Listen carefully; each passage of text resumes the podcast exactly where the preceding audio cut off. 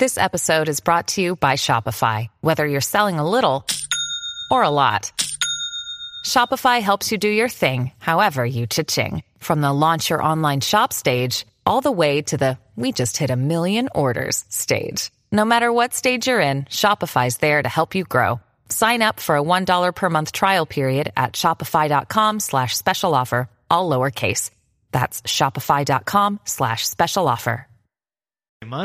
Porque eh, mucha gente me ha escrito, digamos, en el podcast, gente que me ha escrito en, en, redes sociales, de que le gustaría saber más de cómo, bueno, cómo puedo establecer metas, cómo puedo mejorar mis hábitos, cómo puedo medirme incluso a mí mismo para poder ver ese crecimiento o si no estoy teniendo un crecimiento en todas las cosas que yo quiero empezar a hacer. Sí, no, aparte creo que iniciar un año, pues para muchos sirve como un empuje, ¿verdad? Y para otros puede que lo vean como solo la continuación de los días, digamos. Que justamente he estado siguiendo un libro que se llama Atomic Habits ah, de James Clear. Y habla justamente de, de que al final hay que buscar hábitos que te duren más, el, más en el tiempo, no hacer cambios tan radicales, sino buscar hábitos que sean como más constantes.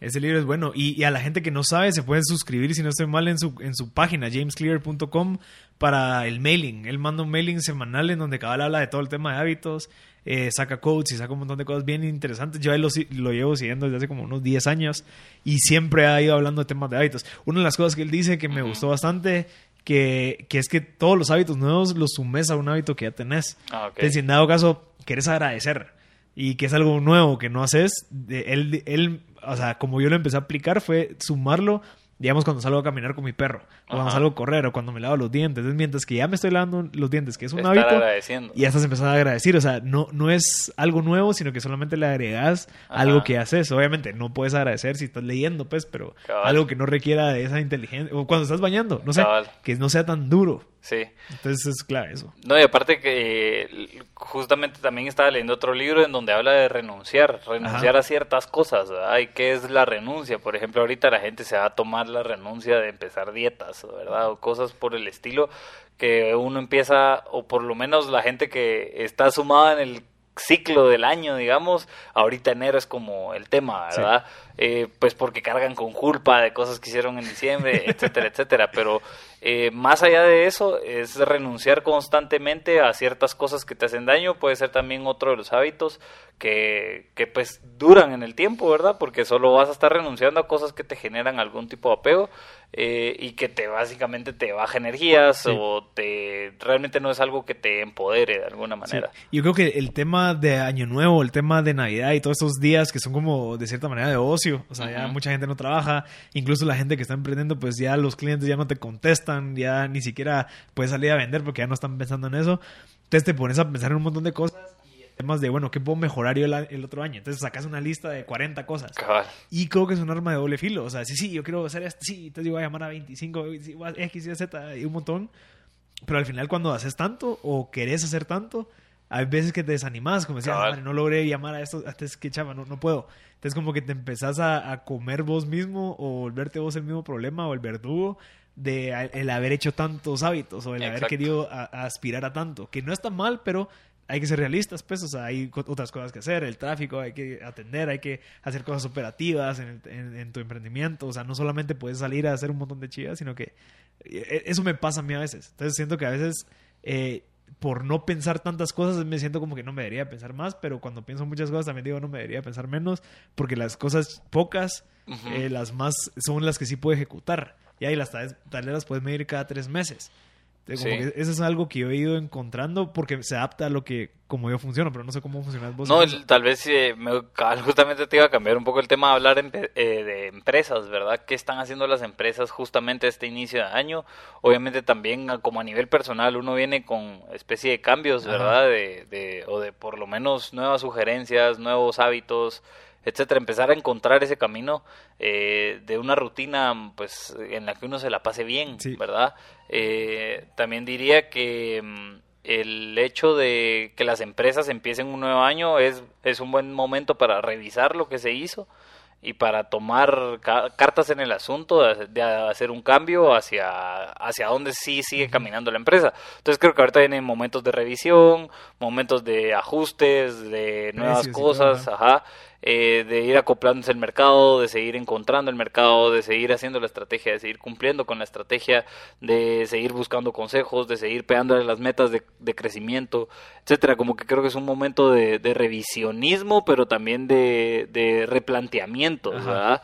Y esos replanteamientos para poder lograrle pegar a, las metas pues que se tienen. Y, y, y también, ¿sabes qué siento yo? Que hay empresas o gente que está emprendiendo que, que tal vez no sienten que tienen que crecer. ¿Me explico? Tal vez solo es como que reimplantarnos metas de, bueno, no, quiero, eh, pero creo que cada año debería ser como un, bueno, ¿qué más puedo ofrecer? Porque yo estaba pensando, eh, cuando, cuando existen empresas que, que, tienen un servicio nuevo, innovador, obviamente siempre surgen la competencia, ofrecer un servicio similar o incluso hasta es un poquito mejor. Pero creo que eso es culpa del que inició todo. Sí. Ya, porque, bueno, sí, y sí, sí, igual, pero digamos, si en dado caso yo creo este servicio y me lo copia alguien más, es mi culpa porque yo creo un servicio que se puede copiar. Exacto. Sí, la barrera de entrada era poca. Exacto. Entonces, probablemente lo que yo hice fue solamente unir un par de herramientas que ya existen y, bueno, eso ofrezco. No. Entonces, ese reimplantamiento debería ser como trimestral. Decir, bueno, esto que estoy ofreciendo se puede copiar, que probablemente sí. Bueno, ¿qué más puedo agregarle yo de valor a mi cliente para que no sea tan fácil o tan, tan, tan transaccional de, bueno, no, esta empresa me cobra X, este me cobra Y, obviamente voy a ir por Y si me están ofreciendo lo mismo. Ah, no, yo prefiero pagar X porque este me está ofreciendo esto y esto y esto y tiene más expertise en esto, entonces está más enfocado en algo. Entonces como que replantearnos a veces de sentar y decir, bueno, ¿yo qué estoy ofreciendo? ¿Será que se, o, será que es algo igual a que la gente está ofreciendo y seguimos iguales? Entonces el problema es mío, tengo que aprovechar eso e innovar y sacar nuevo servicio, nuevo producto y adentrarse como que en esa cadena de valor del cliente, decir, bueno, ¿qué más te puedo dar valor? O sea, ¿en dónde más te puedo ayudar? Porque cabal vi una quote que sacó Elon Musk, no sé si la viste en Twitter, que decía como que la gente, eh, lo que te van a pagar es lo equitativo al problema que vas a solucionar. Ya antes si estás solucionando un problema pequeño, pues te van a pagar de cierta manera algo pues pequeño. Exacto. Pero si vos te metes en identificar y te metes te involucras en, decir, bueno, ¿dónde más? ¿Qué más? Este problema, te, esto te causa problemas. Bueno, ¿cómo te lo puedo quitar yo para que me, me des ese problema a mí y así me pagas más? ¿Ya? Entonces creo, que es algo de, de, ser como el ajedrez. Cabal. Sabes de que te movió un caballo, ya este brother me va a sacar el alfil, el, después y me va a comer esto. Entonces mejor muevo este antes y me voy para allá. O sea, creo que es algo que, que yo empecé a hacer ahorita todos los servicios que ofrecí el año pasado, pues de cierta manera se quedaron igual, solo que yo estoy ofreciendo más valor ahora, casi, casi lo mismo de precio, pero sé que esto me va a ayudar a captar más clientes, o sea, como estar pensando en eso. Sí, no, algo que mencionabas es de esta barrera de entrada. Eh, el año pasado escuché un concepto que alguien me mencionaba de cuando, por ejemplo, tu fuerza de ventas, hablando específicamente de la fuerza de ventas, si hay una, una, empresa, solo tiene un, un, un vendedor, por ejemplo, eh, y tiene un presupuesto de marketing, digamos que esa es la fuerza de ventas que tiene este, esta empresa, ¿verdad? Entonces, si otra empresa quiere entrar a competir con esta, pues básicamente la barrera de entrada para empezar a captar clientes es, un vendedor, y, ese presupuesto de marketing. Sino que si la barrera de entrada con respecto al equipo de ventas empieza a ser más fuerte, ¿verdad? Más exigente también y con un presupuesto pues empieza a ser un poco también más sólido, y que la captación de clientes pues de alguna manera va a abrir el funnel a que sea más amplio, entonces la barrera de entrada para esos competidores va a ser esa también, ¿verdad? Entonces empieza a ser con respecto a las inversiones de equipo, empiezan a ser, o sea, barreras de entrada para la industria, no solo por la diferenciación del servicio que estás dando, sino por la capacidad de captación de clientes que estás teniendo, ¿verdad? Entonces es, son conceptos distintos de barrera de entradas, pero son basados en netamente en presupuesto porque tenés una capacidad presupuestaria para ejecutar esa, esa barrera de entrada. Y sabes que pienso yo que también la diferenciación del servicio, el cliente lo percibe una, una vez, te acepta una vez fue atraído por el vendedor. Ya, entonces puede ser que tengas la mejor diferenciación, pero no tienes una fuerza de ventas como que cause una barrera de entrada. O puede ser otra, otra empresa que tenga una buena, una buena fuerza de ventas, pero tal vez su servicio no es tan... O sea, pero va a captar más, más, clientes. ¿ya? Entonces ellos van a percibir eso que probablemente les digan, ah, bueno, entonces así es. No, pero si tu diferenciación es bien alta, pero tenés una poca fuerza de ventas, va a ser bien difícil el, el que puedas demostrarle eso a los clientes. Exacto. Entonces, eh, sí. Ya, ya tenemos a nuestra... Bueno, por cierto, tenemos una invitada el día de hoy.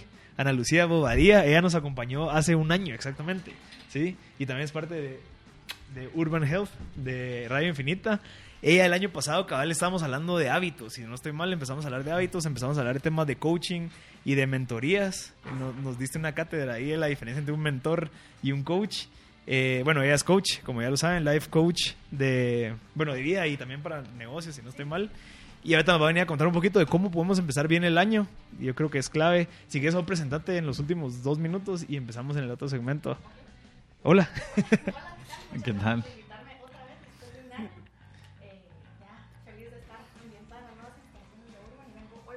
Ah, bueno. Que regresamos con, con Urban Health aquí en Infinita.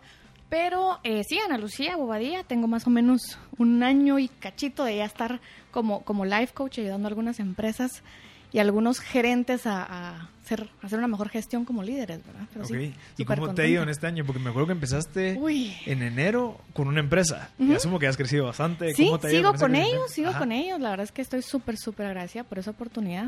Te estaba escuchando ahorita y creo que sí, hay, hay cosas que aprendemos a, a revisar ahorita para, para crecer, pero hay que también a tener cuidado de crecer sin los mismos errores, porque cuando Ajá. crecemos con errores, los errores también se vuelven grandes, ¿verdad? Las áreas de oportunidad crecen junto con nosotros. Entonces creo que sí es importante ahorita que hay muchas empresas que tienen como planes de expansión, de crecimiento, meterse a revisar qué cosas hay que mejorar antes Sí, de crecer. Como que voltear a ver para atrás, ver tus procesos, decir, Ujú. bueno, este, Sí, sí, ese es le- lo del eslabón. no- no- yo nunca he entendido ese, ese dicho, pero como que el eslabón más fuerte también es el más débil. que sos tan fuerte como tu eslabón más débil. O O sea, sea, si tu la, eslabón... velo- la velocidad del grupo es la del elemento más lento. Ajá. Ah, sí, ya, ajá. ya. Bueno, entonces, cabal, para voltear a ver eso, porque si querés crecer, que, que bueno, tal vez vos, vos sabrás más, pero Pablo, pero como que el tema de, de que sí quiero crecer en ventas, quiero crecer en ventas, es algo que todas las empresas se proponen al principio de año. Pero como, dice, como decís tú, Ana Lucía, hay que revisar si en dado caso yo capto un montón de clientes, bueno, Ujú. sabe que estoy, estoy listo para atenderlos. O sea, estoy listo para Y darles si mi producto servicio. viene defectuoso, le quiero vender a más. Ajá, ajá. ¿verdad? Por ejemplo. Y es que puede, ese puede ser un motivo de quiebra realmente también, vender demasiado y que tus operaciones no estén listas para soportar esa carga. Sí, tal vez hablamos un poquito más de eso cuando regresemos Va. del corte. Vamos, vamos a ir al primer corte y regresamos con más M Podcast Show.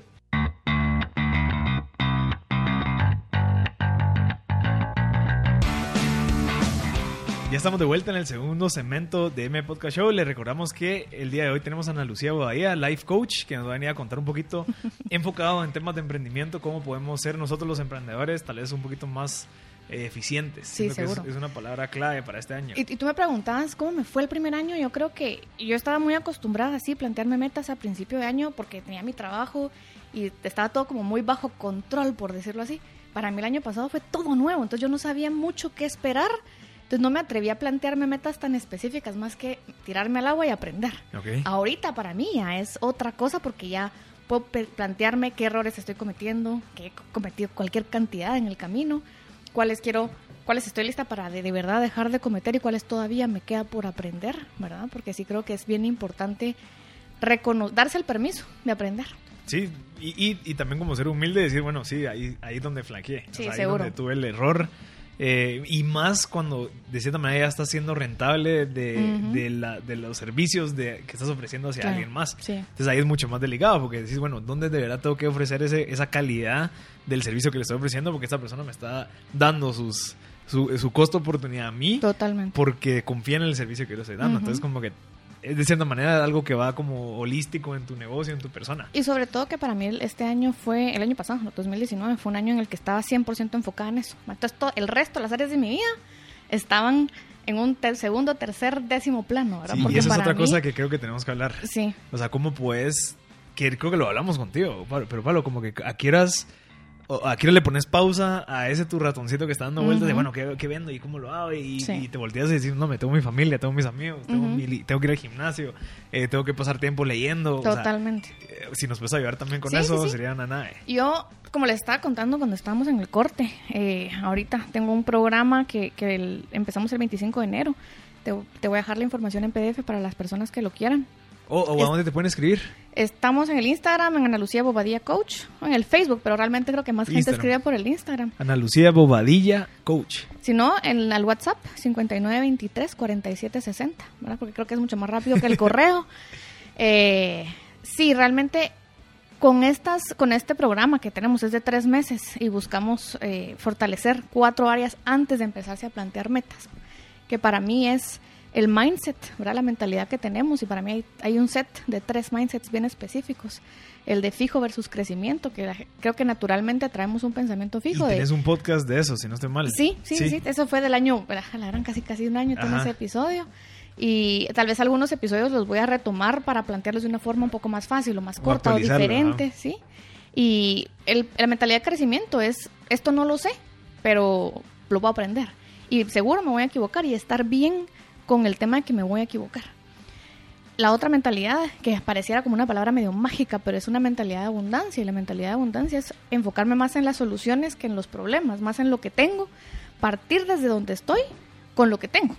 Siempre va a hacer falta algo cuando estamos empezando a plantearnos una meta, porque si todo lo tuviéramos, esa no sería una meta, sino ya lo hubiéramos sobrepasado, ¿verdad? Entonces, cuando estamos por emprender, creo que esa mentalidad de abundancia, bueno, ¿qué tengo? ¿Qué, qué, personas conozco, qué recursos de tiempo, de esfuerzo, de personas tengo y quiénes me pueden ayudar. Y la otra, la tercera mentalidad, creo yo que es una mentalidad de víctima versus responsable, que es muy fácil decir, ay, la vida me tiene en esta situación y la realidad es que todo lo, todo lo que vemos, todo lo que vemos es un reflejo de lo que está dentro de nosotros. Entonces yo sí he aprendido mucho a fortalecer tu parte interna. Tienes que ser muy fuerte contigo misma en lo que sea que creas tenerlo fortalecido, aunque sea que creas en ti o en algo superior, pero tenerlo muy fuerte, porque hay momentos en que de verdad sí te dan ganas de tirar la toalla, sí te dan ganas de decir, no, porque me metí a esto, ¿verdad? Sí hay, sí hay días, sí hay semanas, sí hay clientes duros, sí hay clientes que de verdad uno dice así como, madres, no esperaban, o sea, me salí de mi trabajo, por ejemplo, ¿verdad? Para, porque tenía esta situación y me voy a encontrar con clientes que a veces son peores, por decirlo así, y sí, toca, ¿verdad? Ok, entonces es la tercera mente, o sea, hay tres. Crecimiento, abundancia y responsabilidad. Y digamos, el tema de crecimiento, ¿cómo podemos aplicarlo en nuestro día a día? Digamos, alguien que está, pongamos a nuestros zapatos de hace un año, porque creo que tú y yo empezamos a emprender al mismo tiempo y estábamos en las mismas, de, bueno, y creo que vos también no voy a hacer un año más. Sí. Ajá, bueno, entonces vos hace dos años y nosotros un año. Pero qué, qué, qué, mentalidad debería yo tener al saber de que, bueno, me estoy metiendo en este camino que yo no sé qué va a pasar, eh, voy a ir a buscar clientes que me van a decir que no, ¿qué es lo que tengo que pensar? Uno, creo yo que es aceptar el rechazo, aprender a aceptar el rechazo. No tienes una idea de cuánta gente yo he coachado que de sus principales miedos es el miedo al rechazo. Y creo que ese es un miedo que tenemos que aprender, si no a superar, a seguir a través de él, ¿verdad?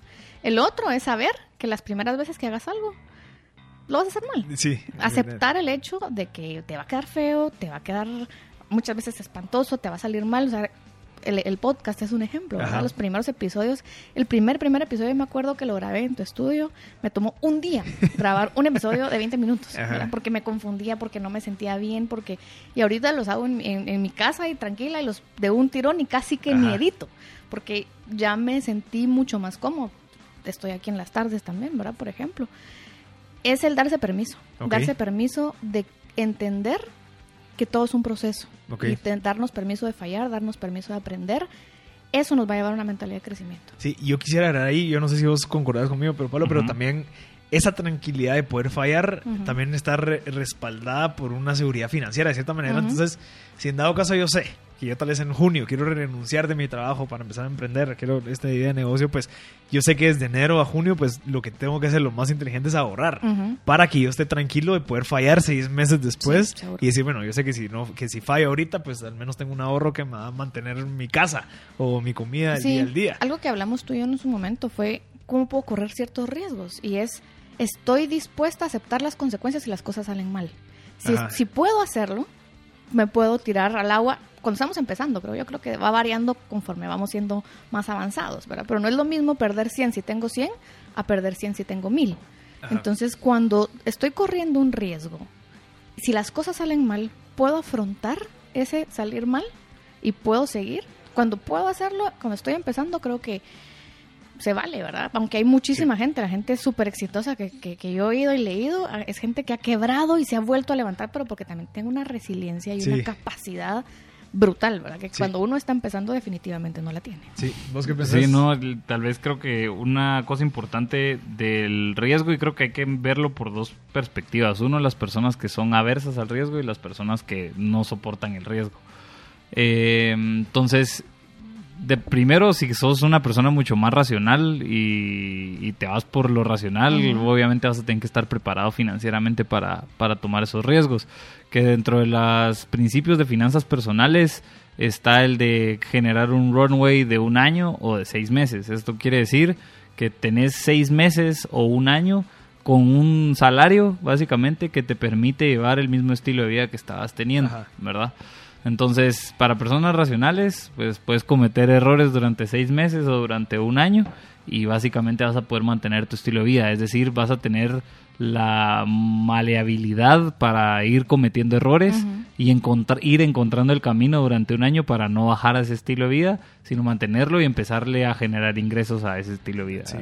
Entonces, eso para personas, digamos, que tal vez son que le tienen miedo al riesgo, ¿verdad? Y que dicen, eh, igual no, no la quiero arruinar porque ¿qué, quién quita y tiene otras responsabilidades como hijos o, o en fin, otro, otro tipo de cosas. Y algo que yo estoy súper consciente, súper consciente, el poder emprender y correr estos riesgos es un privilegio que a mí me ha apoyado muchísimo en mi familia cuando de pronto sí paso un mes y facturé mal y se me olvidó poner una factura y entonces el cliente no me ha pagado. 60 días de crédito. Sí, o sea, sí, sí es de reconocer que, que sí he cometido en, en, este proceso, he cometido fallas que si no contara con ese apoyo, la verdad estaría en otra situación. Entonces yo sí creo que es una cuestión que las personas que tenemos esa capacidad de, o ese privilegio de emprender, no es solo llegarle a decir a todo el mundo, ay sí, vayan y emprendan, porque no todo el mundo tiene esa posibilidad. Entonces sí creo yo en que plantearse un proyecto a futuro es necesario. No se puede solo de la noche a la mañana de, bueno, este viernes renuncio. Yo me preparé para renunciar dos años antes. Y los que tienen que, lo aprovechen. O sea, que tal vez tengo 20, 22 años y no sé qué hacer. Bueno, aprovecha que tenés el respaldo de tu familia, lo que sea. Porque cuando tengas 28, 29 como nosotros, ya no es tan fácil. O sea, hay más responsabilidades. Estás pagando un carro. Eh, ya te quieres casar, no sé. Sí, no, y aprovecharlo y agradecerlo, porque creo que agradecer es como lo fundamental para que ese sentido de abundancia, creo que también agradecer te lo da, que es agradecer, es tenerlo todo. Entonces, en la medida que te dediques netamente a agradecerlo, hay un sentido de que es de verdad no te hace falta nada porque tenés ahí todo. Eh, y después para las personas que pues que les gusta, que les gusta el riesgo, pues creo que obviamente solo se van a ir haciendo hábiles en la medida que cometen los errores, ¿verdad? Que creo que igual en cualquiera de las dos perspectivas, de una racional o una no racional, eh, hay que irse haciendo hábil en cometer el error, ¿verdad? O sea, ir a buscar el error lo antes posible para saber por dónde no caminar, pues, ¿verdad? Sí, totalmente. sí, yo creo que al final el correr un riesgo, como muchas otras cosas, es un hábito estamos acostumbrados algunas personas a, ¿y qué pasa si lo, si lo intento? Otras personas jamás en su vida lo han hecho. Entonces, sí creo yo que antes de establecerme una meta, tengo que fortalecer mucho la confianza en mí misma, que si yo no me he cumplido ciertas promesas nunca en la vida, va a ser bien difícil. Va a ser bien difícil que me cumpla yo una meta, porque eso va a requerir una gran disciplina o un gran compromiso conmigo misma y, y, el compromiso, lo he dicho bastante y creo que fue de mis frases favoritas el año pasado, el compromiso no es algo que se dice, porque mucha gente dice yo estoy comprometida con, el compromiso es algo que se hace, el compromiso tú lo puedes ver por medio de qué, qué decidís, qué elegís, hacia dónde está tu atención, de qué estás hablando, con qué gente te estás juntando, entonces el compromiso es algo sí que sí es tangible, pareciera algo intangible y etéreo, pero no, el compromiso tú puedes ver yo veo tus historias y veo con qué estás comprometido. ¿verdad? No es una cuestión de que, ah, sí, estás ahí eh, de fiesta y haciendo... Ajá, tiene que haber mucha coherencia y eso es algo que también se aprende. Muchas conductas que necesitamos a la hora de emprender, yo no las tenía. Yo no las tenía, tuve que aprenderlas y decir, y creer que las podía aprender, porque era muy fácil decir, bueno, yo nunca he hecho nada diferente en mi vida, nunca he aprendido a hacer nada de esto, no tengo la disciplina, o sea, yo tenía muchas cosas que hace cinco años yo me hubiera reído de mí misma pensar que estuviera aquí sentada y con ustedes. Pero me ha tomado mucho tiempo seguir aprendiendo un montón de, hábitos de levantarme temprano, aunque no hay nadie diciéndome ahí que me tengo que levantar temprano. Realmente yo sí creo mucho en el, meditar, aclarar la mente, la respiración, el, estar eh, muy en sintonía conmigo, de que hay días que de verdad no tengo idea de cuál es la respuesta correcta, pero por alguna razón cuando estoy como conectada, diría yo, llegan ideas y que resultan ser muy buenas ideas.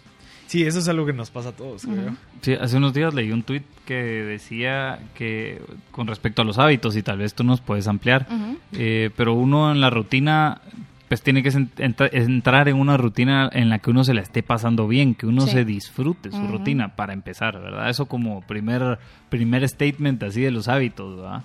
Y después que en esa, esa rutina te dure bastante tiempo, es decir, no no una rutina que te queme tanto que al punto de seis meses ya estás aburrida de ella, sino es una rutina en la que la puedes alargar en el tiempo, años, digamos, ¿verdad? Que Porque... es como un interés compuesto chiquito. Exacto. O sea, que no buscas de un solo correr un 21 kilómetros al día, sino que no, me voy a correr tres todos los días durante seis meses, o sea, que te y el, y el ejemplo que dicen cabal de, va por ahí, va, de que va, puedes sacar tu media maratón y, y o maratón entera y ya pero más eficiente tal vez es no fallar a un día de entreno durante dos años. Cabal. Ah, entonces, solo eso te que tal vez no estás llegando a la maratón en dos años, pero no faltaste a ningún día de entreno en donde hiciste un ejercicio pues digno para poder estar bien durante dos años. Pues, Como que dispuesto a llevar el trabajo. Exacto, entonces son tal vez, es una perspectiva un cacho distinta, diría yo, desde cómo ver el hábito para entonces abordar un hábito durante un largo plazo. Y creo que también,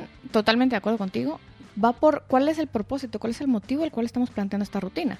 Porque, por ejemplo, para mí, el, el, dejar de fumar, el hacer un poco más de ejercicio, el hacer un montón de hábitos que tengo ahora, no eran por salud, eran porque yo sabía que si yo no entraba en una serie de hábitos un poco más sanos, a mí me iba a dar una gran pereza levantarme, me iba a estar durmiendo mucho más tarde. O sea, yo conozco mi cuerpo y sé cuando estoy con más energía y yo sabía que yo me iba a necesitar a mí misma de la mejor manera. Entonces, para mí mi propósito era súper fuerte, que va mucho más allá de, sí, voy a ser mi propia jefa y voy a tener mi dinero, por ejemplo, ¿verdad? Tiene que ser algo mucho más allá. Sí, al final nosotros somos nuestros activos más valiosos dentro de nuestro emprendimiento. Y lo hablamos... estás vos bien... Totalmente. Y lo hablamos tú y yo también en algún momento de que no estamos acostumbrados a descansar. Ajá. No estamos acostumbrados a descansar y lo, ves estamos... como es parte del trabajo, descansar es parte del trabajo. Y tampoco estamos muy acostumbrados a reflexionar.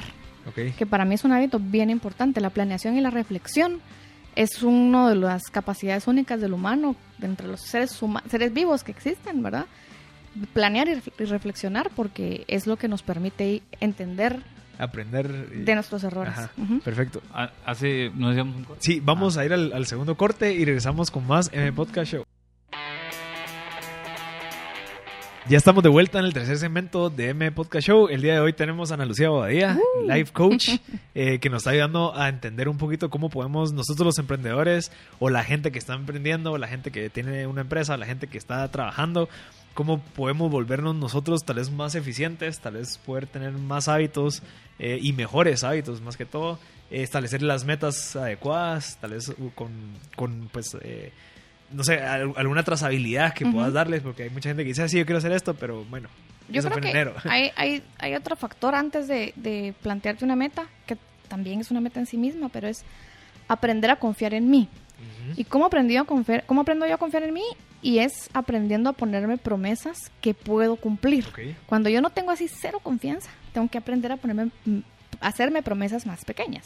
No voy a decir, me voy a quitar el azúcar, me voy a quitar el pan, me voy a quitar todo, sino, bueno, me tomo cinco gaseosas diarias, me voy a quitar una.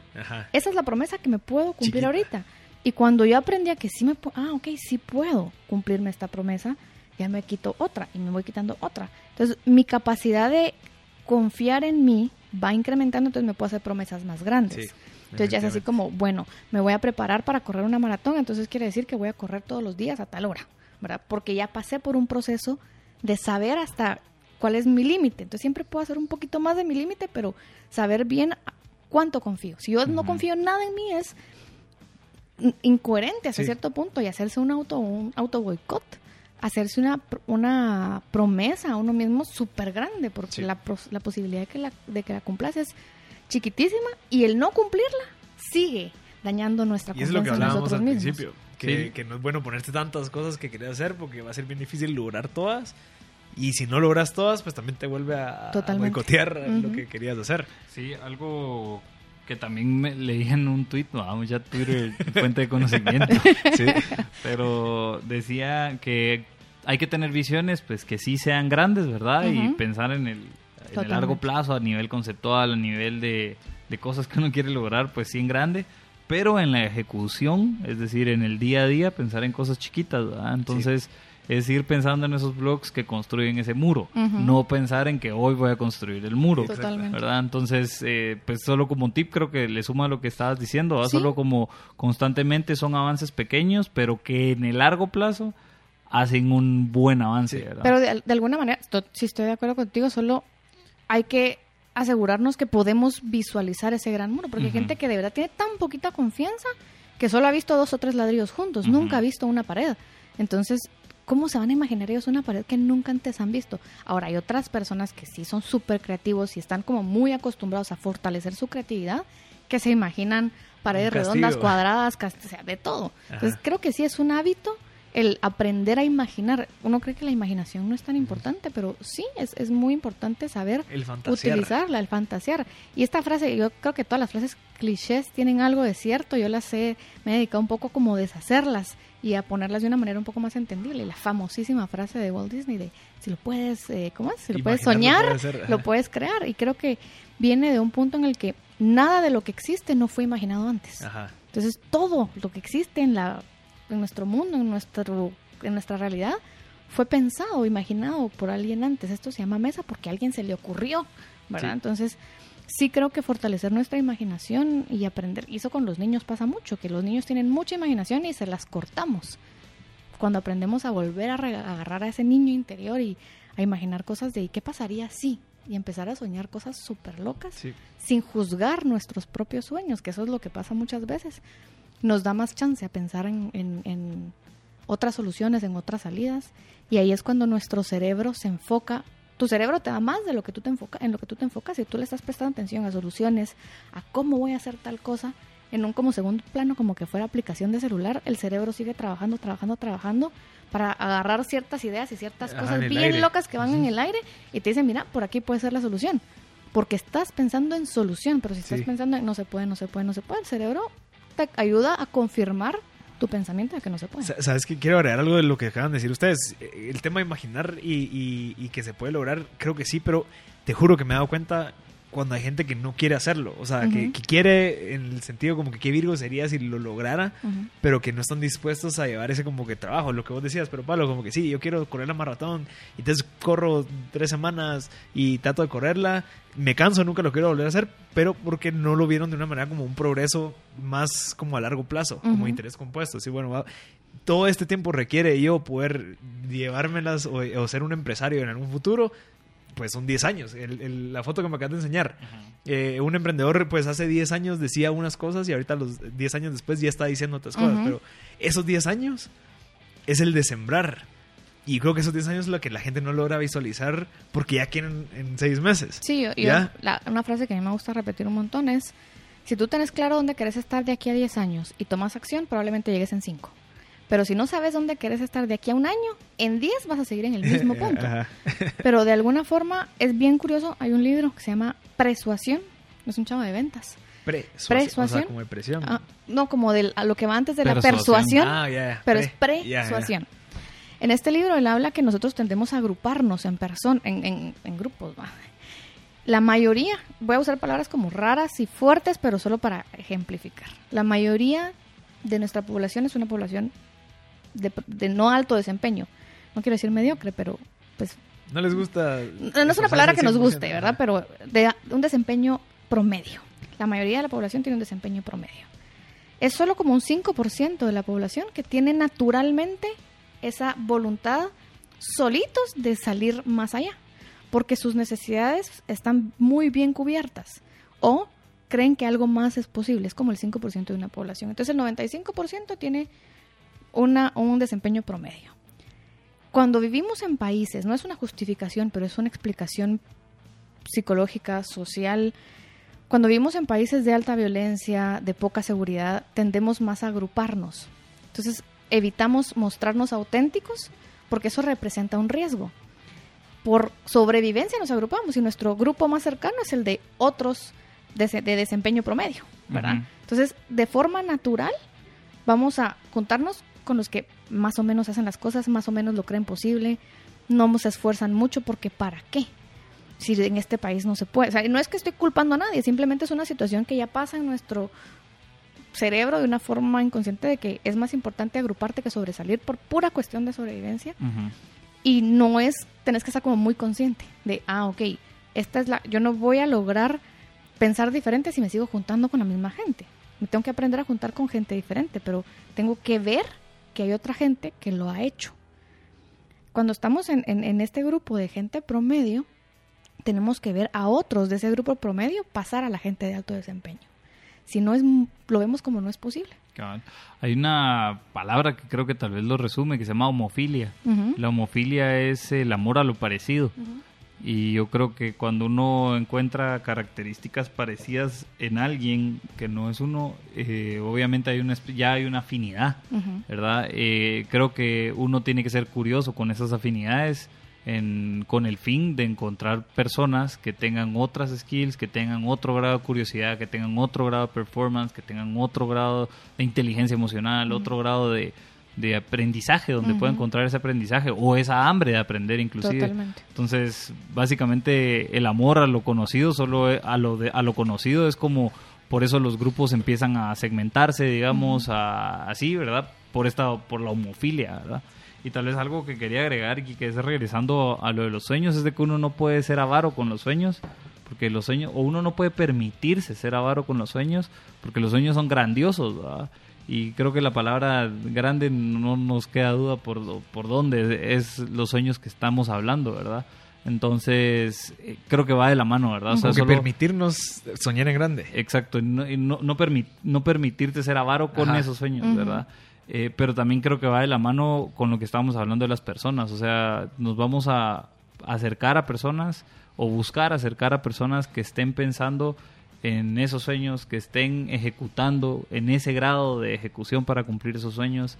Eh, en fin, como que creo que es, va de la mano esa homofilia con, con, eso que queremos lograr. Y yo creo que, ustedes han escuchado la famosísima pirámide de las necesidades de Maslow, ¿verdad? Que están las necesidades fisiológicas, las necesidades de pertenecer, de seguridad y de afecto. Cuando esas cuatro necesidades están cumplidas, es mucho más fácil que alguien diga, bueno, ¿qué hay más allá? La mayoría de personas con eso tienen y dirían, ¿para qué quiero más? Porque si requiere entrar esa última etapa de las necesidades, que es la de la autorrealización, sí requiere varios, no me gusta la palabra sacrificios, pero vamos a llamarle sacrificios ahorita. Es que sí son sacrificios, creo que si lo haces por convicción, yo no lo veo como la palabra sacrificio, porque la, palabra sacrificio a mí me suena como a no lo quiero hacer, pero lo voy a ah, hacer. ¿verdad? Entonces, la autorrealización te va a llevar a que empeces a, cuestionarte tus amistades y decir, ¿y este, con esta gente de qué hablo? Y, no me aportan nada, y con mi pareja, ¿será que me apoya? ¿Será que te empezás a cuestionar tu vida? Y entonces empezás a alejarte de gente. Y la gente, y hay muchas personas que no están dispuestas a pasar por eso y se entiende. ¿Por qué? Porque hay una necesidad de pertenecer, de tribu, de afecto, de seguridad que es mucho más fuerte. Esa necesidad siempre va a ser más fuerte y tienes que tener una capacidad muy grande de decir, puedo seguir con esto solo, ¿verdad? Y buscar a otros solos que están por ahí y juntarme con estas otras personas. Porque si es una necesidad, ¿cómo haces para suplirla si no tenés con a quién pertenecer? Por, lo general, cuando tú, tú no puedes suplir una necesidad si la anterior no está cumplida. Por ejemplo, está la de pertenencia. Tiene que estar cumplida antes la de seguridad y la de y las fisiológicas. Pero cuando tú ya llegas al punto de arriba, ya puedes quitarte las de abajo. No sé si te ha pasado que están trabajando en algo y se les olvidó comer, se les olvidó ir al baño, se les olvidó dormir y pueden pasar uno una ¿por qué? Porque esas necesidades si las puedes eliminar una vez ya estás hasta arriba. Una vez ya sentís esa realización personal y tu propósito. Eso es algo que se, pues, en inglés dicen el el, el, gut feeling. El, no, el, un belly burn. Ah, ok. ¿Verdad? Que es como por dentro algo que te quema porque estás demasiado enfocado y entusiasmado trabajando en eso que de verdad como la gente le pasa a veces con los videojuegos, incluso, de que están tan emocionados ahí tratando de pasar el mundo, que pasan, lo mismo pasa con el trabajo muchas veces, que también hay que ser cuidadoso, pero que estás tan, tu, tu, tu propósito de lo que estás trabajando tiene que ser lo suficientemente grande para que a veces estés dispuesto a, bueno, eh, mi pareja me dijo que necesita más tiempo, pero en este momento no puedo. no, no puedo, por ejemplo, porque estoy lanzando un proyecto que... Ay, ajá o tenés una persona que te apoya y te va a hacer ganas, o vas a tener que tomar una decisión. Sí, por cada sí que decís, le decís que no a algo más. Y eso son, yo creo que así lo veo como el tema de sacrificio. No es como que estás sacrificando algo, sino que es, bueno, aquí le estoy diciendo que sí, aquí le estoy diciendo que no. Le estoy diciendo que no al irme con mis amigos de fiesta o le digo que sí a quedarme leyendo un libro porque mañana tengo que hacer una presentación para poder ganar un cliente. O sea, ese le estás diciendo que sí. Sí, justo ahí, eh, perdón que hable tantos libros, pero así me en mi cabeza también. Ahí voy a buscarles el libro y se los mando. Hay un libro que dice que no tenés que decir tengo que, sino quiero. Yo no tengo que hacer nada, lo quiero hacer. Y porque lo quiero hacer es que voy a hacer ese tipo de cosas. Entonces, cuando pensamos en el tengo que, le aumenta como un peso emocional. es cierto. Ah, la tengo que ir a esta reunión, a esta carretera Salvador. No tengo que. gracias a Dios tengo esa oportunidad de poder. La verdad es que no tengo que. Yo puedo regresar a trabajar en un horario normal y me quedo en mi oficina y no tengo que salir a reuniones y ya. Eso es fácil. o sea, eso es un cambio de palabras incluso. Y eso que te cambia, tiene una como cadenita después, que es bueno, no, ahora qué más. Y eh, si te vas cambiando, ya no solo tengo, sino que ahora es, ya no hablas más de las personas, ya no empiezas a hacer un montón de cosas y ya lo ves más como objetivo. Sí. Sí. Vamos a ir al, al último corte y regresamos con más M Podcast Show.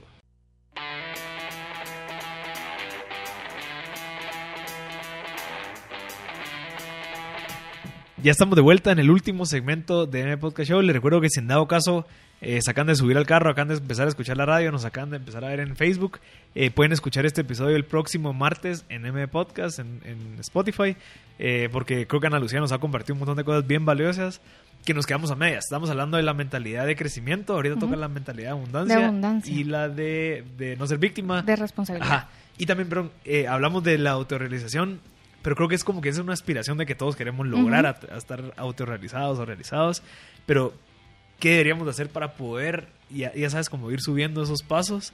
Y por eso estamos hablando de los hábitos.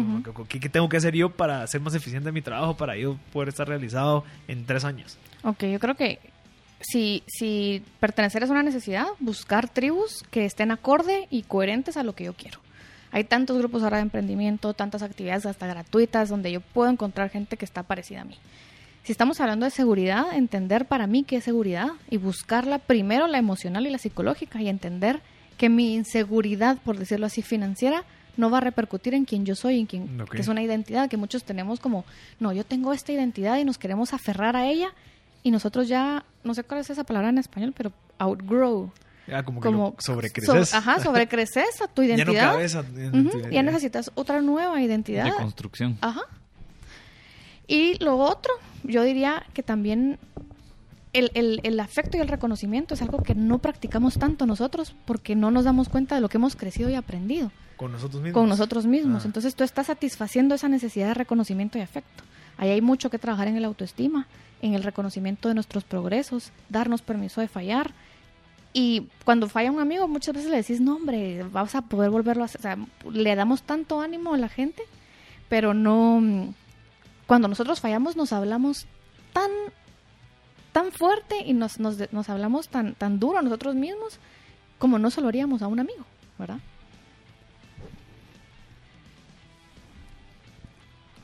Pero eh, si quieres, eh, ahorita regresan a Lucía. Eh, vamos a ir hablando nosotros. Eh, yo creo que es clave entender eso, pero Pablo, el, tema de... Porque yo creo que nosotros empezamos este show por el hecho de que nosotros estamos viviendo todo lo que queremos estar compartiendo con la gente. Obviamente las preguntas que le hacemos a la gente que nos acompaña siempre son preguntas que nosotros tenemos porque tenemos un negocio que queremos exponenciar a otro nivel. Entonces, es cierto, a veces no nos, no nos ponemos a pensar en toda la parte de lo que has logrado porque estás viendo como que qué es lo que te hace falta. Yo no sé cómo haces vos, digamos, el éxito que has tenido, las empresas que has abierto, eh, cuándo sabes cuándo de verdad cumpliste lo que querías, porque siempre estás buscando algo más. Entonces yo no sé qué tenés vos en tu mente, pero eso me pasó mucho en este mes, que es como que, no, hombre, voltear para atrás, de cierta manera como que sentirte orgulloso de lo que has logrado porque estás viendo mucho para adelante. Y eso le, eso le, le puede pasar a toda la gente que está emprendiendo, que es como que, bueno, puchicas, todo lo que me queda eh, por venir, pero no volteo a ver lo que he logrado. Sí, justamente ayer hablábamos con Luis Pedro un poco de este tema y una de las cosas que hablamos cuando empezamos a, emprender, Luis Pedro es mi socio, eh, una de las cosas que hablamos cuando empezamos a emprender eh, hace unos tres años, si no estoy mal, es, imagínate lo que vamos a, si hoy estamos hablando esto, hace tres años, Imagínate que vamos a estar hablando en tres años.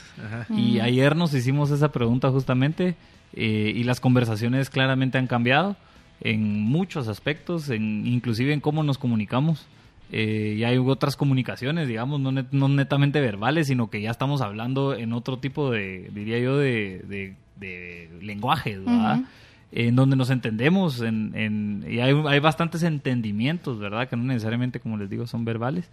Eh, eso en primer lugar. Y en segundo lugar, las, las cosas que hablamos ya son muy distintas a lo que estábamos hablando cuando empezamos.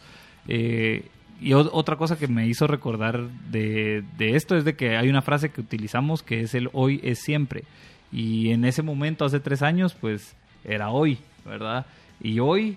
Eh, es hoy. Es hoy, ¿verdad? Entonces, siempre estar pensando en que hoy es hoy y inclusive pensando lo de la rutina, solo hoy voy a hacer mi rutina, solo hoy voy a, a, pensar en, en, esta lógica, que inclusive hablamos de, los alcohólicos anónimos, de que hay mucha em, sabiduría, digamos, en, en, todo el aprendizaje que, que, rodea a las personas que participan en estos grupos, porque no, están, no se están cargando ansiedades del futuro, digamos, o procuran no hacerlo pensando en que los problemas solo duran un día, ¿verdad? Entonces, lo mismo con las aspiraciones.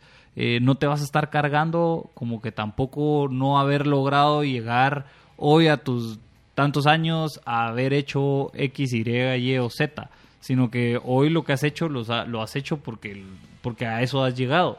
Entonces entender más como un proceso. Yo creo que también los emprendedores se, se vuelven como muy aficionados del proceso evolutivo porque básicamente emprender es la evolución tanto personal, que inclusive la vemos de, tal vez en nuestras conversaciones en estos podcasts, como de los negocios o las infraestructuras que estás construyendo.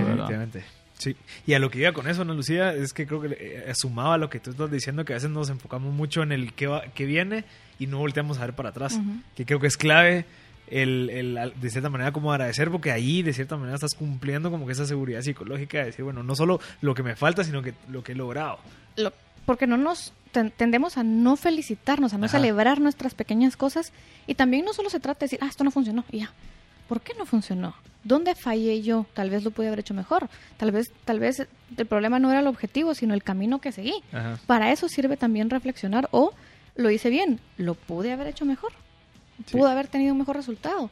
Yo creo que hay muchas cosas ahorita que durante el año yo estoy reflexionando y creo que sí pude haber hecho mejor muchas cosas, pero también yo me quería disfrutar el proceso y habían semanas, y hubo tres meses en que yo trabajé todos los días como de 8 de la mañana, como 11 de la noche y me quemé, ¿verdad? Entonces era casi como, me encantaba lo que estaba haciendo, pero yo no estaba descansando lo suficiente y mi desempeño dejó de ser tan tan puntual, ¿verdad? O sea, yo ya estaba acostumbrada a hacer las cosas de una manera y me quemé y me quemé y me quemé, que entonces empezó, mi desempeño empezó como a bajar un poquito la calidad de las cosas en las que estaba haciendo y me empezaba a frustrar más fácil. Entonces también es detenerme cada cierto tiempo, incluso durante el día, detenerme, recordar por qué estoy haciendo las cosas, creo que es muy importante, que tiene que ser un propósito más grande que solo ay, qué fresco, ¿va? porque creo que en algún momento todos pensamos, ay, sí, yo quiero hacer dinero mientras estoy ahí en la playa, pero eso lleva, es posible, pero hay lleva un proceso. Llevan esos 10 años que, que nadie ve. Totalmente. Sí. Sí, Y, eso ahí estamos hablando de la, de la mentalidad de, de, abundancia, Para, porque es como ir eh, subiendo en esa escalera de necesidades, es yo aprender a cubrírmelas. Ok. El agradecimiento, como tú decías, ¿verdad? Cuando yo estoy más enfocada en lo que sí tengo que en lo que no. A partir de con lo que tengo, ¿qué puedo hacer? Hoy, ¿qué puedo hacer? Y el, no olvidar agradecernos a nosotros mismos, porque tendemos a agradecerle a otros, a la vida, a Dios para que crean Dios, pero no hacia nosotros mismos.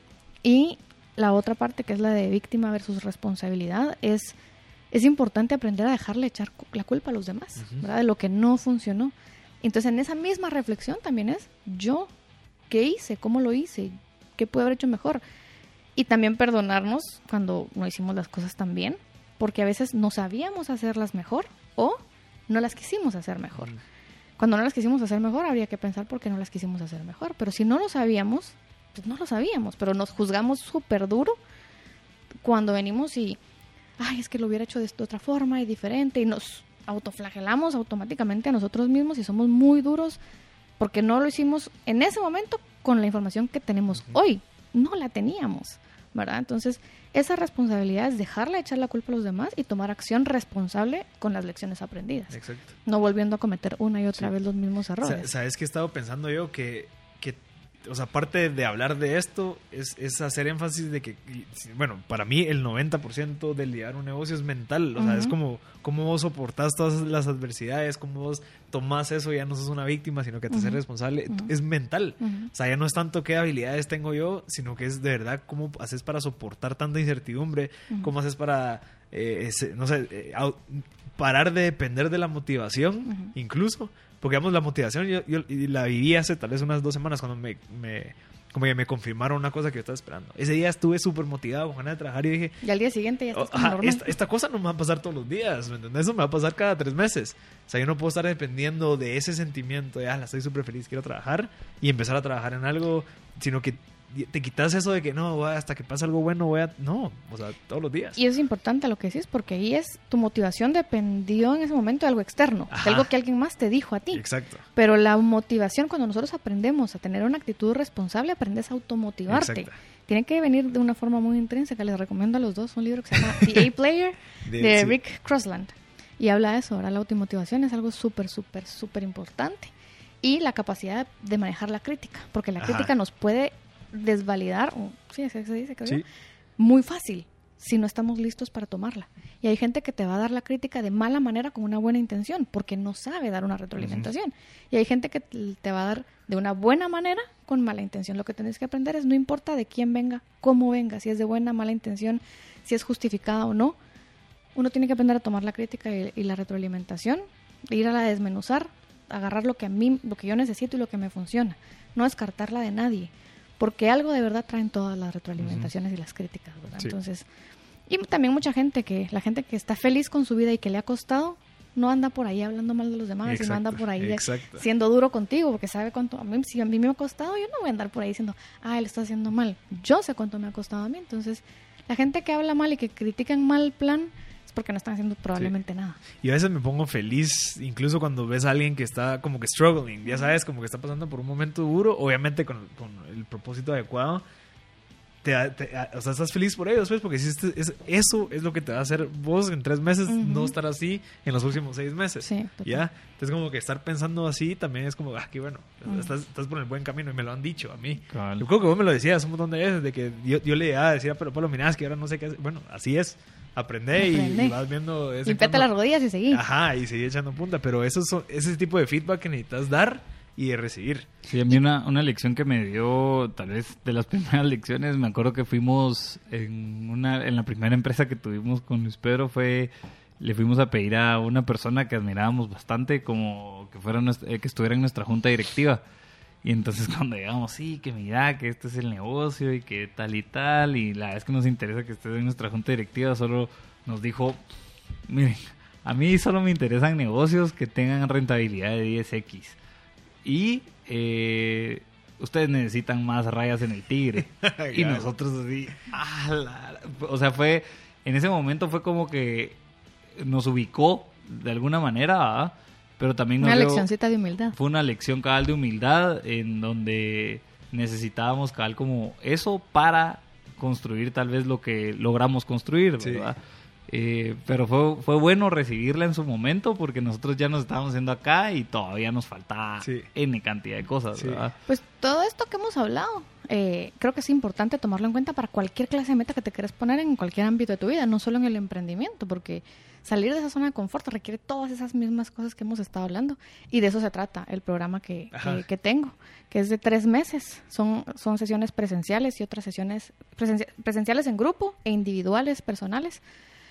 Y vamos a aprender de todo esto, ¿verdad? Del mindset, de los hábitos, de la confianza, del manejo del tiempo, del planteamiento de metas. Empezamos el 25 de enero y estoy en preventa hasta el 16 de enero para que les alcance ¿Y en dónde, bueno, sí, para ir terminando, ¿dónde te pueden contactar? Eh, ¿Cómo te pueden En mi WhatsApp al 5923-4760 y en el Instagram Ana Lucía Bobadilla Coach, ahí me pueden preguntar, les voy a dejar un PDF para que lo entreguen al, WhatsApp, para que escriban al WhatsApp de la radio.